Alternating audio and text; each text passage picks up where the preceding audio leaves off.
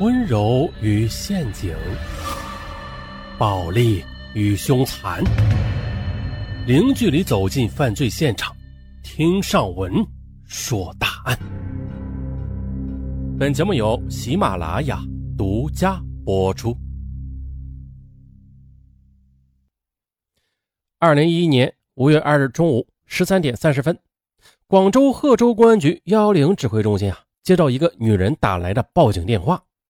也正是因为这个电话，揭开了震惊全国的贺州灭门大案。案发地是广州贺州市八步区爱民路上的一栋四楼的民宅内，屋内一家四口都被人杀害了。而根据现场的民警介绍，四楼进入之后是一个大厅，厅内有三个卧室，其中呢，被害人夫妇在第一个主卧室，儿子。在第二个卧室，女儿则在第三个卧室。这男性死者名叫周子雄，四十四岁，职业为鹤街地税分局局长。死者妻子林小云，四十六岁，职业为个体户。他们十六岁的女儿周雪以及十五岁的儿子周仲林均为在校中学生。凶手的作案手段极其残忍。四名死者主要创伤均是在头部的，并且至少有两种以上的钝器伤。在用刀砍之后，发现受害人没有立即死亡，随即呢便补刀直至其死亡。这现场的血迹也是被喷溅的到处都是，床上、墙壁、柜子、地面，哎呦，如此血腥的现场啊！即便是已经做了三十多年的老刑警都感到有些接受不了。警方在随后的调查中发现了。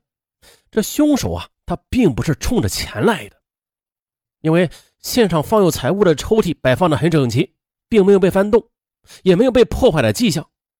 抽屉中的钱呢，也都是完好无损。于是，警方便排除了为抢劫或者盗窃而杀人的流窜作案，最终认定此案的动机是仇杀。接着，民警又随机的走访了周子雄出事前上班的地点。即各街地税分局，分局的几位同事也一致表示了，这周子雄平日里与大家相处的很不错的，因此在他出事之后，大家的心情都十分的悲痛。周子雄的妻子林小云，在当地也算是一个风云人物，因为他的生意做的可不小啊啊，涉及水泥销售和房地产开发，因此这夫妻俩的社会关系是较为复杂的。而他们的子女呢？周围的关系相对的要简单的多了。女儿周雪刚刚上高一，呃，是一个十分可爱的女孩，在班上也是讨人喜欢的，啊，与老师同学们相处的都十分不错。她也从未与别人发生过冲突。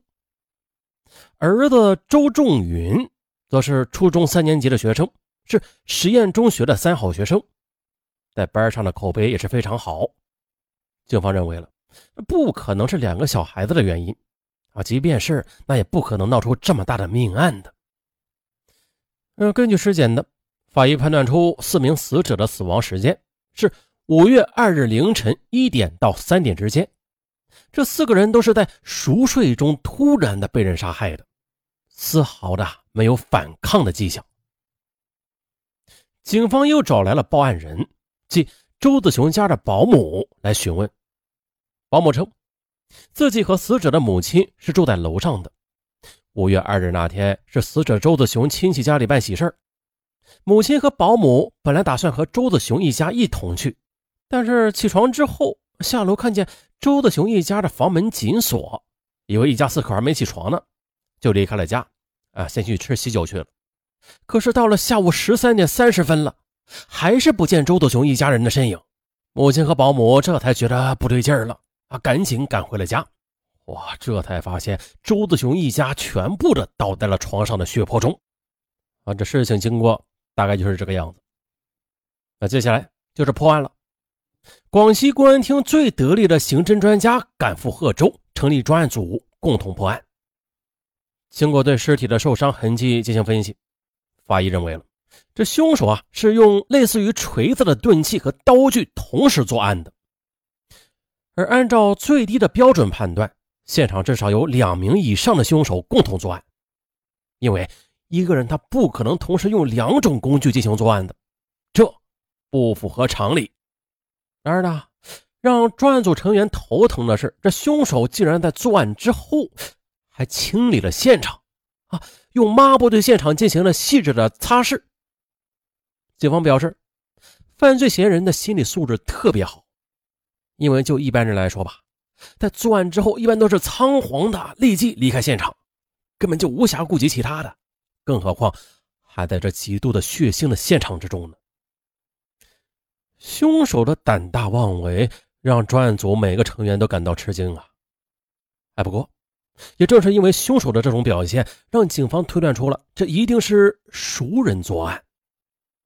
因为呢，凶手可以区分出哪一间卧室为主卧室，里边住了什么人，以及哪个时间段里这家里不会有人来访，等等。也就在这时，警方在现场又得到另外一个发现，也进一步的证实了警方对于熟人作案的分析了。因为呢，现场的一整栋楼啊，即从一楼到七楼，没有发现任何攀爬。或者通过撬门呐、窗啊，以及剪断铁丝网等行为来进入室内的痕迹，并且一楼已经出租给了商铺，二楼、三楼、六楼、七楼都是空着的，四楼是被杀害的段子雄一家生前居住的，而五楼则居住的是他的母亲以及保姆。也就是说啊，凶手必须先从一楼的大门进入，其次再从四楼进入周子雄家，啊，这才能够将其一家杀害。警方断定，犯罪嫌疑人呢，应当是拥有周子雄家这栋楼的全套钥匙啊，否则啊，他绝对不可能顺利的完成作案的。只要顺着钥匙这条线索查下去，就一定会有结果。于是调查就展开了。警方在调查后发现了，周子雄家的钥匙一共是有五套，周子雄夫妇以及周子雄的母亲各有一套。儿子和女儿共用一套，剩下的一套则放在家里当做备用。既然这五套钥匙都在家中，那么凶手使用的钥匙一定是另外配置的。警方在全市进行了排查，看看近期是否有人去配过死者周子雄家的钥匙啊？但是这一轮排查下来，哎，根本一无所获。警方继而转战，开始排查最有可能接触到周子雄家钥匙的亲戚们。经过调查，警方发现，男死者周子雄只有一个哥哥。五月二日那天啊，是他哥哥女儿结婚的日子，他忙于置办喜事的各项事宜啊，并不具备作案时间。周子雄的母亲则是发现尸体的人，事发当天就突发心脏病住了医院，啊，不愿见任何人。而女死者林小云的母亲，她在听到消息之后，当即的就晕了过去。母亲说了，林小云是娘家人的主心骨啊。尽管这兄弟姐妹都成了家吧，但经济上很多事情都是由林小云来做主的。她的突然遭遇不幸，让娘家人是乱作一团啊。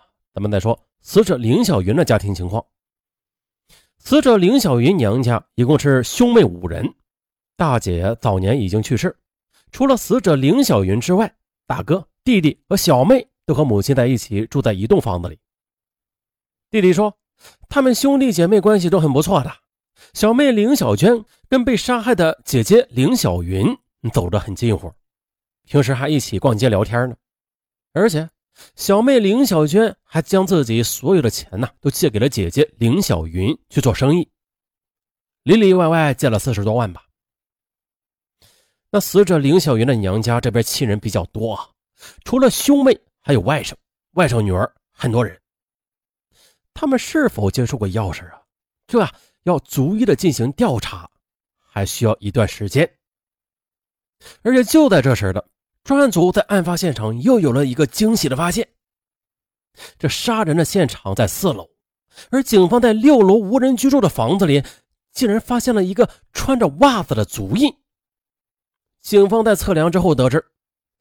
这个袜子的尺寸为二十五厘米，应该啊是一双成年男性的脚，而且身高应该是在一点六米到一点七米之间，那就奇怪了啊！凶手的作案目标是四楼周子雄的一家，那他为什么要去无人居住的六楼呢？嗯，尽管这一点让警方暂时的想不明白，但是可以确定的是啊，这凶手当中肯定有一个身高在一点六米到一点七米之间的男子。而其实呢，从案发那天起的，这起案子就成为全社会关注的焦点了，因为这受害人就是周子雄啊。周子雄是地税局长，也就是因为这个身份。一开始，网民们都猜测说呀，周子雄是因为作恶多端、欺压百姓、敲诈群众，得罪了太多的人啊，才会被灭门的。警方呢，带着同样的疑问啊，调查了周子雄的工作单位，但是调查的结果却与网上猜测的有很大的差距。周子雄并没有那么高级别的领导的，他只是一个副科级的干部，一共啊，只管着六个人。并且周子雄的同事都说，网上的说法绝对是子虚乌有啊！周子雄那绝对不会以权谋私的。这原本以为周子雄一家被灭口，很可能是与周子雄的身份有关，但是调查进行到这里，这线索也就中断了。而且呢，警方也始终的没有找到那个身高一点六到一点七之间的男性犯罪嫌疑人。